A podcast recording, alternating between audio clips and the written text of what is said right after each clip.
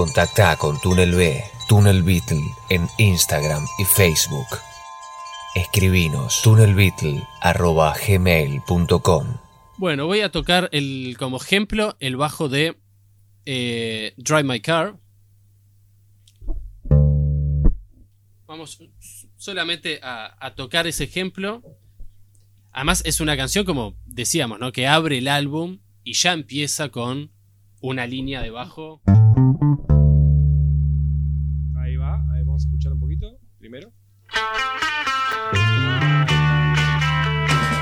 Lo que hace la línea de bajo en esta canción, tenemos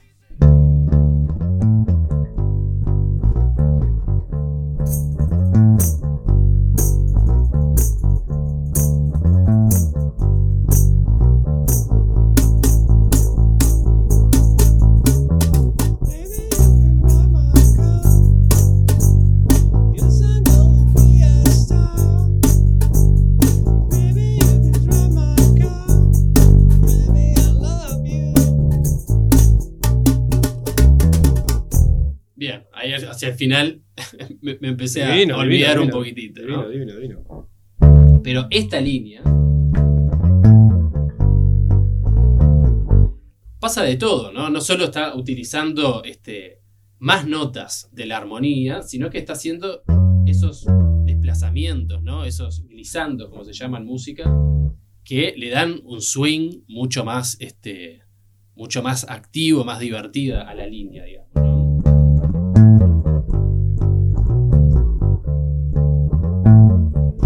Después tenemos, por ejemplo, eh, Sí, un bajo súper juguetón, súper divertido, tal cual. Claro, y, y llena mucho más la canción, ¿no? Además que tenemos la guitarra que está doblando también esa misma línea. Este, entonces es. También tiene que ver mucho con toda esta, esta época que empiezan a aparecer más riffs o más canciones concebidas a partir de riffs Sí, en las sí, canciones sí, de los. Beatles, ¿no?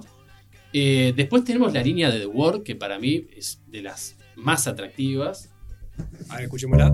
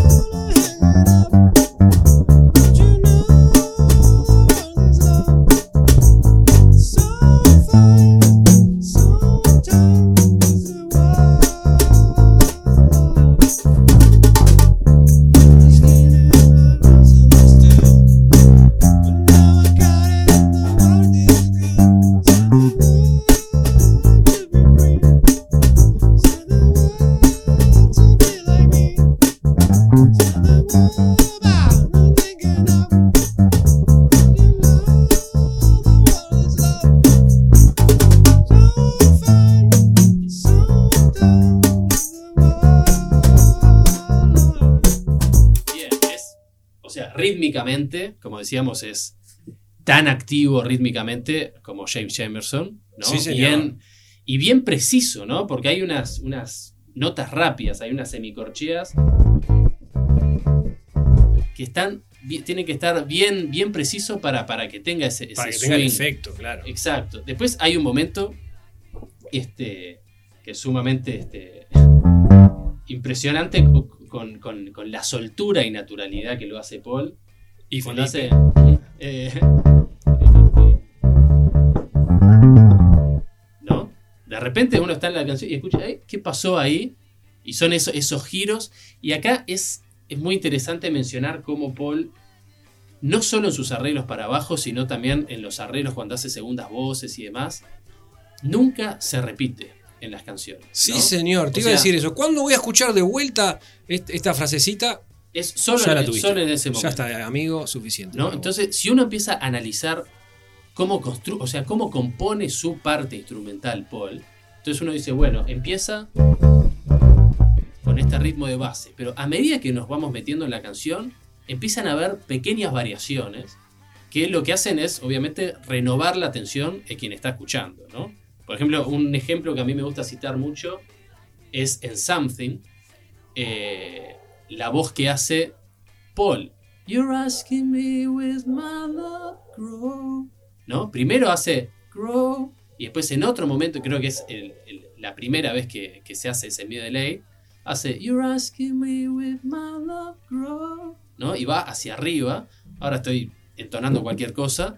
Pero escuchen eso y cómo termina la frase de una manera y otra. Eso simplemente para variar, hacer una variación y que se renueve la atención y que sea más interesante la canción. Esa ¿no? característica de ser un meticuloso, un tipo que piensa al detalle lo que está haciendo, ¿verdad? Claro.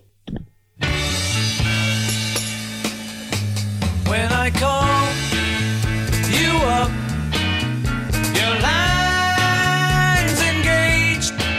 I have had enough. Pasamos a See Me, Felipe. Bien, bueno, acá es tremenda canción eh, en el sentido de lo que ocurre en el bajo. Eh, me tomé la molestia de eh, hacer, hacer una, una con el bajo bastante más al frente para que escuchemos la, la enorme actividad, o sea, todo lo que está pasando en el bajo. Está haciendo Paul como una conjugación entre arpegios de acordes con notas de paso, pasando por escalas. Está pasando realmente de todo. Muy similar a uno de estos ejemplos que vimos recién de James Jamerson, ¿no? Podemos escuchar ahora You Won't See Me con el bajo más al frente.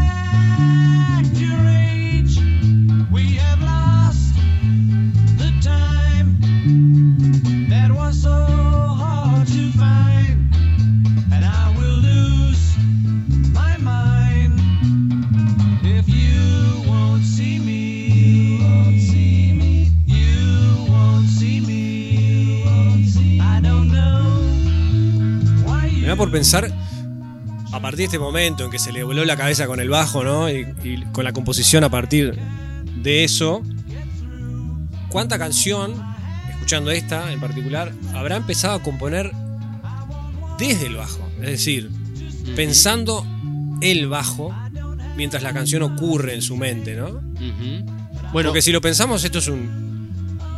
un- un- la, la guitarra lleva un ritmo cortado, como si fuera un middle ska, vamos a decir una cosa así, claro, sí. donde lo que está completando la canción es, es el bajo, es la melodía, el bajo, ¿no? Claro, justo esta canción en particular, recuerdo que Paul había mencionado que nació de esa idea de lo que hacen las voces, ¿no? Esa, esa línea descendente. Es como, de hecho la compuso al piano You Won't See Me y partió de esa idea, ¿no? O sea, entiendo que el bajo es algo que se mete después, pero lo interesante acá del bajo, tú decías ahora, Rodrigo, que la guitarra hace como una especie de middle ska, ¿no? Que con intervenciones este, esporádicas. Y lo que hace Paul, con un sentido musical bastante afinado, muy afinado, es hacer lo opuesto, ¿no? O sea, es jugar con el contraste. Mientras tenemos a las guitarras que hacen algo que deja muchos espacios vacíos, bueno, entonces el bajo va a llenar esos espacios con algo bien cargado y bien lleno, ¿no? Eso es, es como... Te termina de dar como ese equilibrio al, al arreglo instrumental, me parece, en, en esta canción, ¿no? Este es un episodio, estoy pensando, para que los escuchas este, escuchen con auriculares, ¿no? Para meterse Ah, sí, bien a fondo con, con- con estos bajos que están sonando. No, Sobre no- todo este que está. que suena como bien comprimido. Bien ¿no? gruesito, sí. No, no, pensaba en. No sé cuánta gente hoy día escuche un podcast en, en- en- parlantes, digamos, abiertos, ¿no? Ya no me hago la idea. De una- paso les un- contamos, Felipe, sí. que, que siempre es bueno saberlo. Se comuniquen con nosotros, nos envíen sus inquietudes, sus comentarios, sus preguntas, sus dudas, sus críticas o cualquier cosa que tengan para decir a través de nuestras redes. Ya saben que son arroba las encuentran en Instagram y Facebook. O también al correo, el- aquel clásico, aquel que quiera explayarse más y reflexionar un poco más profundo, se escribe también a tunnelbeatle.gmail.com. Bien. Agradecemos también a toda la gente que se está sumando, seguidores en Instagram y los nuevos escuchas que nos escuchan por las distintas plataformas y, y Spotify. Bien, tenemos después otras canciones también para hablar un poquito de algunas, algunas cuestiones este, más de giros melódicos o, recursos en el bajo que, uta- que utilizaba Paul. Hay dos canciones, son Nowhere Man y And Your Bird Can Sing, ¿no? Del Rubber Soul y del álbum Revolver, este, respectivamente, que empiezan a utilizar lo que en música llamamos cromatismos. ¿Qué es cromatismos? Es pasar por un traste y el otro y el otro por semitono, ¿no? O sea, podría sonar como que suena disonante, pero no, hay, hay todo un, sentido melódico a esto, ¿no? Por ejemplo, voy a tocar únicamente así pelado un poco el Nowhere Man. Vamos ahí. ¿no?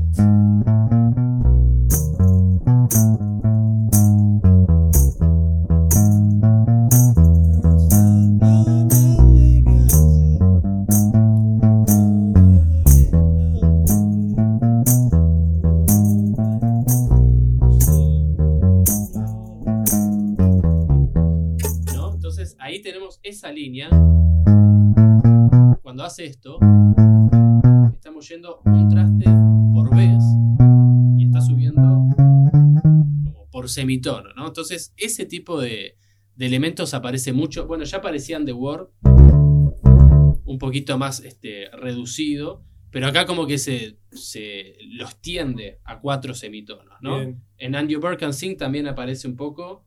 eh,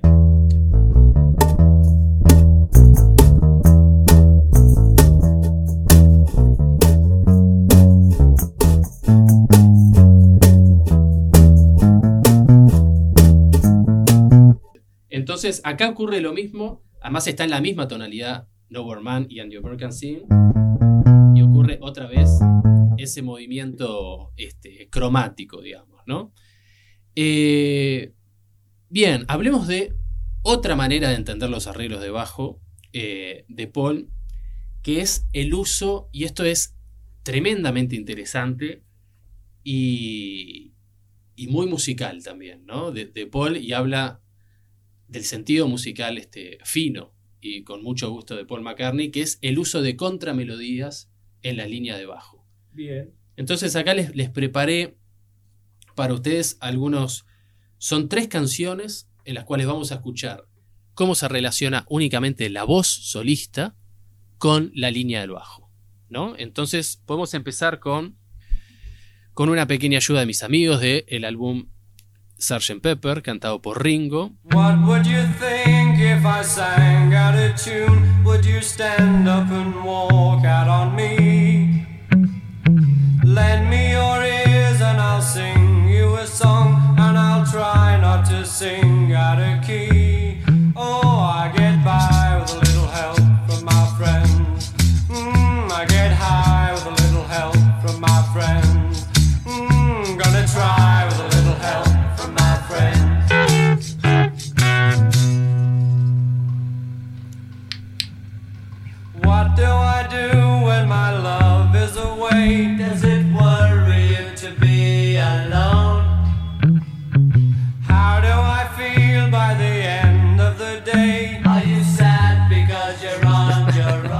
Espectacular porque es la economía de recursos en, los- en las tres primeras estrofas, la tónica, limpita, no te doy más que eso. En la cuarta estrofa, el cuarto verso, mejor dicho, te meto el, el- el- el colorido y lleno. Claro. Pero, ¿por qué? Digo esto porque el bajista, el, el bajista entusiasta, el, iniciado. Por una cuestión lógica, que en realidad sucede con cualquier instrumento, ¿no? No quiero señalar a los bajistas, ¿no? Suele ocurrir que vamos a llenar, quiero tocar, quiero que suene. Es la forma que siento que voy a colaborar con la canción, que, la- que- que el instrumento va a lucir y por ende va a lucir la canción.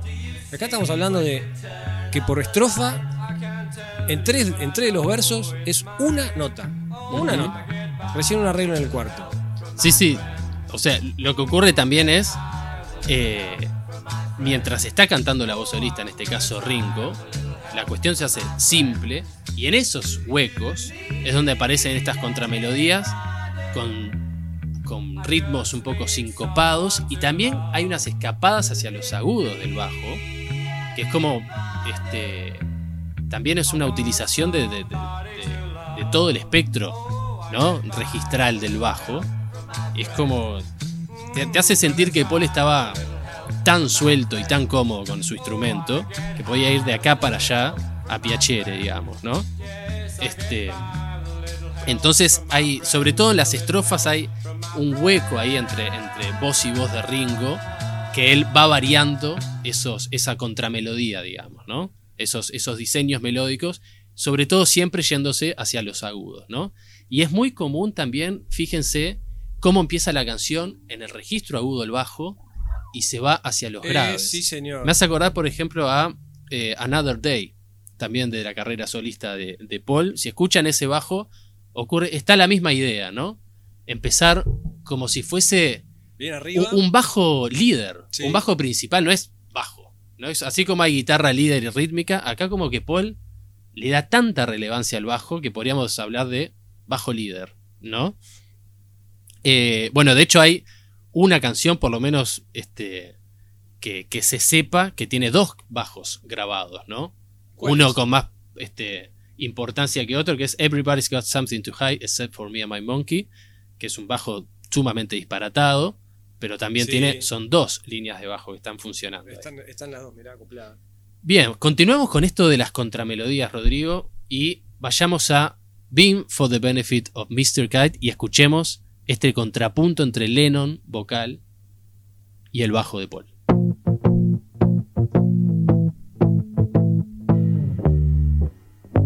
For the benefit of Mr. Kite, there will be a show tonight on trampoline.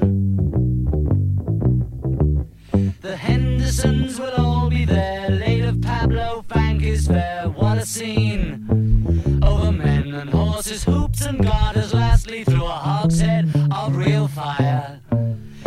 Way, Mr. K will challenge the world. The celebrated Mr. K performs his feat on Saturday at Bishopsgate. The Hendersons will dance and sing as Mr. Kite flies through the ring. Don't be late. Messrs. K and H assure the public their production will be second to none. And of course, Henry the Horse dances the waltz. ¿no? Un sonido bien gordo, ¿no? Ese Rickenbacker está, está empujando, ¿no? El sonido. Hay que, hay, que, hay que desmistificar cosas, Feli. El Hofner es la imagen de McCartney Claro. como bajista. Pero el bajo que, que hizo sonar y que a su vez se encontraron ambos en, su mejor, en el mejor momento del músico, o por lo menos en el momento en el que estallaba su creatividad, es con el Rickenbacker. Sí, sí, sí, innegable sí. que sea así. Ese, Por más es que la foto que todos tenemos, la foto que todos tenemos Claro, es Paul. es esta. Sí, sí. Bueno, después tenemos Something que a mi entender es la línea de bajo más exquisita en toda la discografía Beatle Bueno, se la jugó Felipe. y en el cual sí, totalmente, esto lo tengo asumido y es este es una línea sumamente trabajada y que opera de maravilla con la voz de Harrison solista, ¿no? Y el- la idea esta de contramelodía, uno podría cantar la melodía de bajo de tan interesante que es, ¿no? Podemos escucharla. Podemos escuchar y que se anime a cantar, tararearla. A ver. Something in the way she moves attracts me like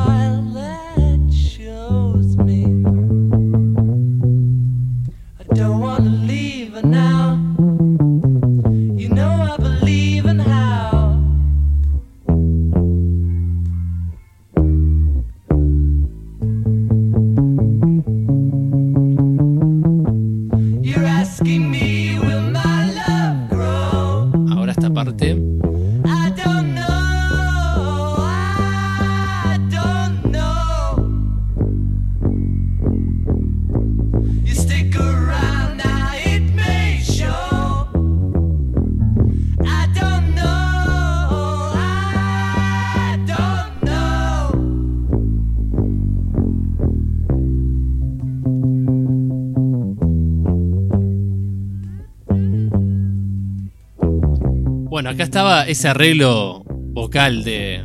¿no? Esa variación de voz de Paul que mencionábamos antes. Para que escuchen ahí el, el ejemplo.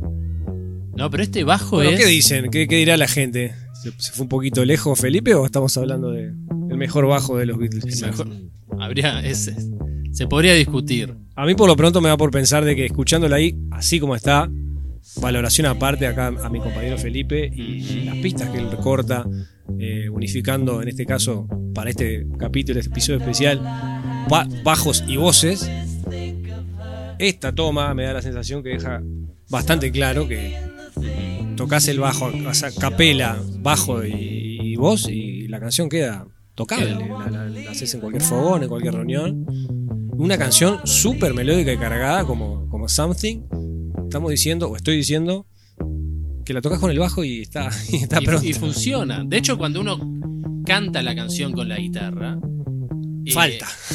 falta. Y uno se imagina o rellena tal vez vocalmente esas líneas de bajo que, que son todo, digamos, ¿no? Este, hay un momento especial cuando en ese pasaje previo a- al middle eight, a la sección contrastante, eh, Metiendo, metiendo, No, metiendo, es- llenando. claro, si uno se fija, ¿qué hacen los demás instrumentos? Están tocando notas largas. Notas largas, Entonces, resonando. por contraste, ¿qué hace Paul? Llena con muchas notas, taca, taca, taca, y otra vez esos cromatismos que empujan ¿no? la canción hacia adelante. Yo Acá hay algo, Feli, que, que me habías mencionado por fuera, que era, hay un cambio técnico en la forma de grabación del bajo también, ¿no? Desde, desde la inclusión del, del Bueno. Sí, este, a partir del Sgt. Pepper, ya en el Abbey Road, obviamente ya se, se venía usando, se graba directamente conectando el bajo a la consola de grabación, ¿no? Eso también cambia tremendamente el sonido. el control del sonido. el control. También hay una cuestión de que Paul empieza a, a grabar los bajos como overdubs, ¿no? O sea, los empieza a grabar posteriormente para tomarse más tiempo de elaborarlos, ¿no? De trabajar el, el arreglo. Entonces yo creo que Something realmente este, es, es- es, este, totalmente atendible en cuanto a, a la fineza. el pináculo arreglos, ¿no? de, de los Sí. bajos de Paul McCartney como Beatle. Yo creo que sí. También hay un- una utilización, por ejemplo, esas notas repetidas que también aparecen en Don't Let Me Down, por ejemplo. Son como estacatos, ¿no? O también está trabajando con la dinámica, con la intensidad del sonido. Empieza bajo y sube, ¿no? No es que hace. Sino que. Mudito y ¿no? arriba. Que lo sube. O sea, hay, se está trabajando en todas las dimensiones posibles el arreglo. Y lo hace mucho más musical, ¿no? Espectacular. Bien, después tenemos algunos pocos ejemplos para ir terminando porque en realidad es esto es i- inabarcable. Y además del otro lado me están diciendo, eh, pero te olvidaste de esta, ¿cómo Claro. no tocaron esta? ¿Cómo no trajeron aquella? Sí, no sé, Think for Yourself, por ejemplo, Por ¿no? Con el ejemplo. Fuzz. Hay montones de temas, obviamente, que vamos, que van a quedar de lado. Podemos retomar con este el estilo de bajo de Paul ¿Por en qué no? futuros Una, un- episodios. una parte 2 puede haber de esto tranquilamente, con las sugerencias que nos hagan llegar. Trabajamos en conjunto con ustedes, por supuesto. Exacto, da, da para rato. Tenemos también eh, un recurso también que habla de esto que decíamos también, dijimos mucho hoy, de la soltura de bajo con el Paul, con el de, Con el Paul, el amigo con el Paul. Paul, de Paul con el bajo, de eh, los glisandos. ¿Qué es un glisando en, en un instrumento musical? Técnicamente, esto, ¿no? O sea, desplazar a través de este, distintos trastes del diapasón. Esto pasa, escuchen por ejemplo, este, podemos escuchar eh, en Your Mother Should Know, por ejemplo, lo dejamos para los, para los escucha que lo escuchen. Como tarea. Y, por ejemplo, eh, Dear Prudence, ¿no?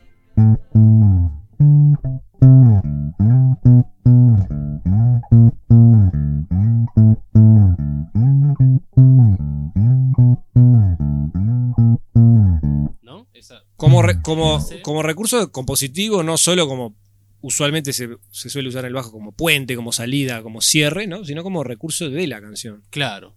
Yo también le adjudico ese, el, una cuota de- que a veces también lo menciono mucho del humor Beatle, ¿no? Hay una cuestión de, bueno, ta, voy a a divertirnos y a empezar a hacer otras cosas, ¿no? Obviamente, Come Together.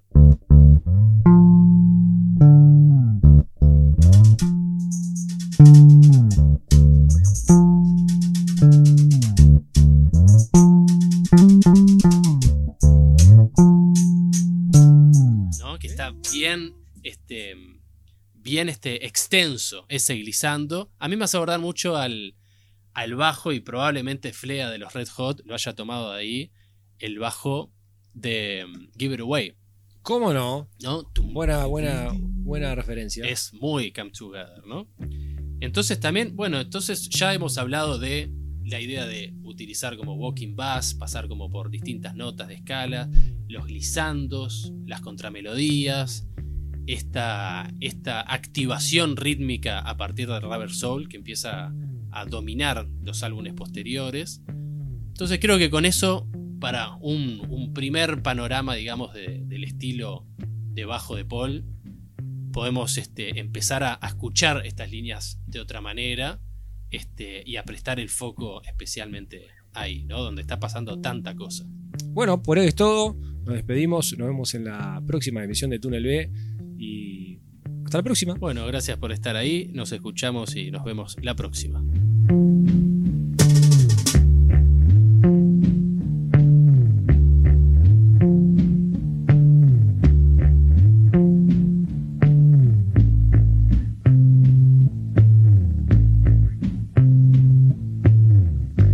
Túnel B.